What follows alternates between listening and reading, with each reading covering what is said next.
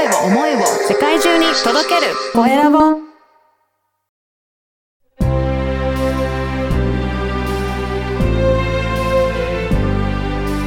経営者の志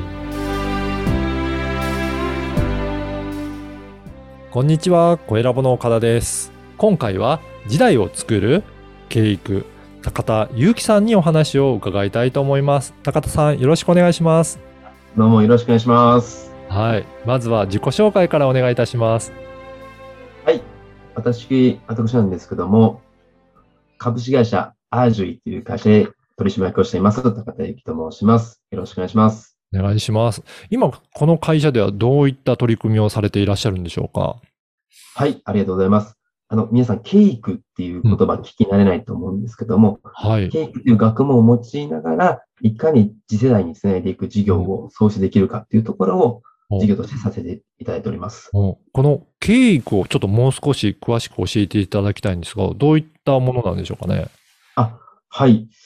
ちょっと原点のところのお話になってしまうんですが、うんよろしいでしょうかね？はい、ぜひお願いします。はい、ありがとうございます。あの、ちょっと私がですね、うん。あの、3歳の頃からサッカーをずっとしてまして、うん。えー年後に一つ上に兄がいるんで、その影響もあったんですけども、はい。で社会人になってからもサッカーをずっとしてる中で、今まで環境をもらってた側で僕サッカーしてたんですけども、うん逆に環境を作る側の方に28歳の時に回りまして、はい。でその時に出会ったのが障害者サッカーだったんです。えー、はい。その障害サッカーの方に僕も、まあ、ボランティアですね。ん自伝活動の上で地域活動ですね。行かせてもらって、はい。えフレアの中で、その障害サッカーのところ関わっていくところで、なぜこんな子たちがうん、すごいいい子なんですよ。おー、はい。で、なぜこの子たちがこんなに多くいるんだろうっていうのがあったのが一つあります。はい。その中で、この子たちでも先天性の子もいれば、うん。ダウン症とかうん。ですよね。はい。やっぱ後天性、要は生まれた後にうん、環境が原因ではい。発達障害とか今言われますけども、うつだとか成人疾患を持っている子たちもたくさんいらっしゃる。うん。うん。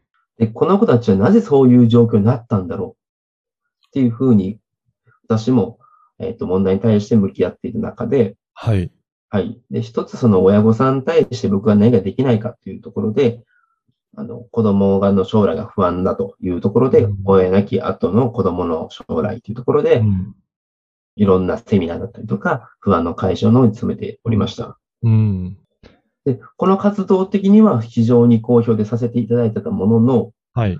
実はこの問題を掘り下げると、また新たな問題。問題っていうのが次々増えていったんですね。はい。で、そんな時に、じゃあ本質的な問題って何だろうと。うん。僕は問題解決の動いてたのに、問題を生み出している側に回ってたんですね。そうなんですね。はい。僕も教えて育てると。うん。今のその教育ですね。育。はい。はい。もうしてても、これ実は拉致が開かないと。やっぱ子供たち、大人になってもそうですけども、その方が持っている能力だったり才能をうん。引き出す、開き育てる、教育っていうことを、幼少期から親御さんだったりとかっていうのをご理解いただかないといけないと。うん。そこが一番の本質的な問題で向き合うっていうことうんに気づかせていただいたのが、今のその障害者サッカーになります。そうなんですね。やっぱり一つ一つ教えるというような教育ですと、やっぱり限界があるなっていうのを、そこを、あの、障害者のサッカーのところから、なんか感じていらっしゃったっていうことですかね。あ、おっしゃるとそうですね。本本当にその教育ってところの歴史も簡単に、うん、あの、ご説明すると、あの、明治の初期の段階で、あの、教育、 education、うん educate っていうラテン語、まあ、英語で education っていう言葉が出てきたんですけども、その時に近代化、欧州に追いつかないといけないと。はい。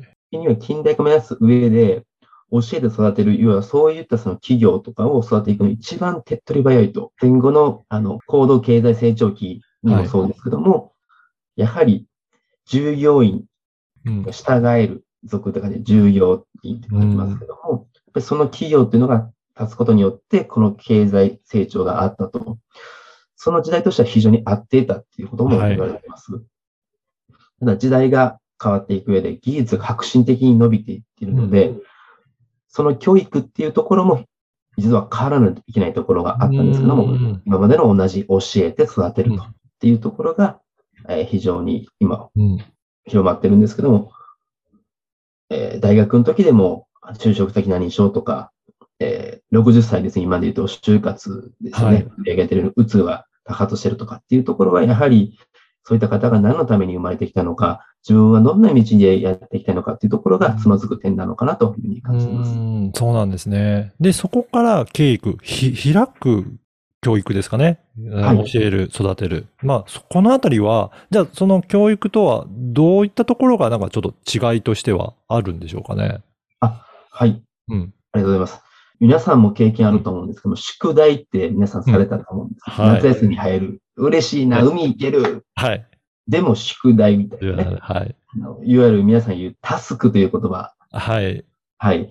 それが自分の人生のプロセスに変わるっていうのが、おう。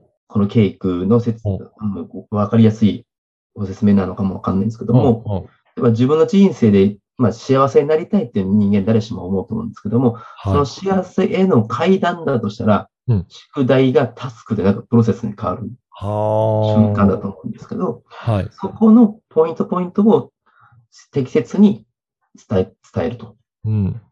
そうすると引き出してあげて、その方の人生とか幸せを開き、育てることができるようなことができるっていうようなイメージですね。だとすると、やっぱりその将来こういう風になりたいとか、こうありたいっていうのがあると、そこのためのステップ、プロセスになるので、なんか宿題というやらされてるものから、なんか自発的にやっていくような、そういった感じに変わっていくっていうことですかね。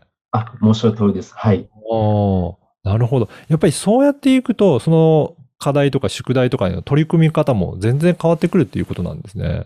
はい。おっしゃる通り、本当に興味持ったものをしっかりと積み重ねていく。うん。あれやりなさい、これやりなさい。うん。好きなもの嫌いなものももちろんあると思いますけども、いやうん、嫌いだからしないとかっていうわけではなくて、うん。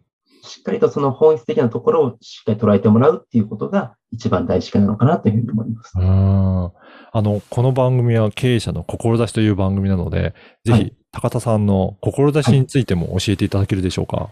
はい。ありがとうございます。うん。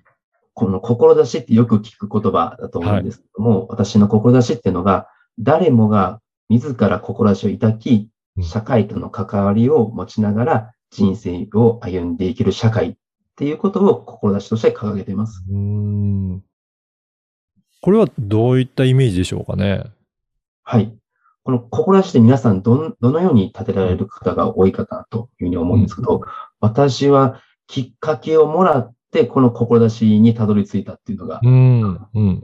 で、このきっかけっていうのは僕もすごい教育っていう中で育ってきたんです。はい。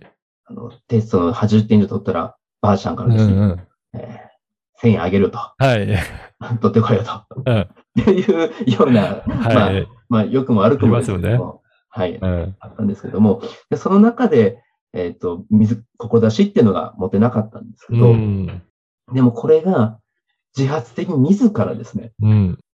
志を持てるような人が増えたらどうなんだろう。うん。でも全て自分の幸せもそうだし、周りの人の幸せ、そして自分以外ですよね。うん。周りの大切な人、そして次世代の人たちに対して、どのような社会を作っていけるかってことを、その皆さんが自発的に考えたとしたら、どんな社会ができるんだろうと。うん。うん。うん。きっと日本の社会はもっと明るくなるとか、あ希望を持てるような社会ができるんじゃないかなっていうところで、この志っていうところに行き着きましたあ。。なるほど。だとすると、これは特に子供たちだけではなくて、大人の経営者の方たちにも言えるっていうことなんでしょうかね。あ、もうおっしゃる通りです。ありがとうございます。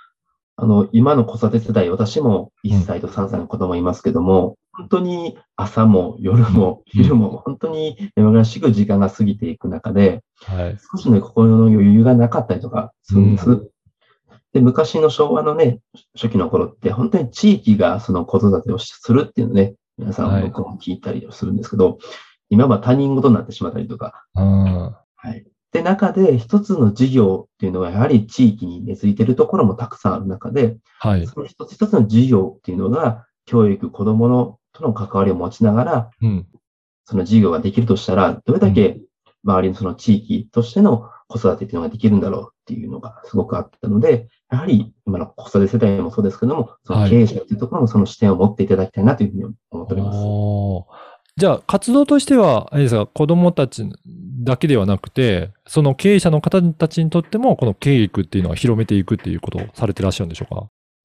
はい、おっしゃる通り、あの、うん。本当に今、えーコミュニティに参加されている方のほとんどがもう経営者経営者。はいい。ます。はい。で、その方たちが、いかに、えっと、分別、言い悪いの世の中の事業をするんではなく、うん、本当に無分別って言われますけども、言い悪いでなくて、本質的な問題と関わり、関わりながら、その事業を作っていく、創出していくっていうところを、みんなで一緒に取り組んでるっていうのが、このコミュニティの一つそうなんですね。ぜひ、あのーこの番組でも、えー高田さんの、えー解説されているインスタグラムの URL を、はいあの、このポッドキャストの説明欄にも掲載させていただきますので、ぜひ今日のお話を聞いて、えーなんか興味あるなとか、もっとお話を聞いてみたいなという方がいらっしゃいましたら、あの、DM、インスタの DM から、えーメッセージいただければということですので、ぜひここからお問い合わせいただきたいなというふうに思います。お願いします。はい。本日は時代を作る経育の、えー高田祐樹さんにお話を伺いました。高田さんどうもありがとうございました。どうもありがとうございました。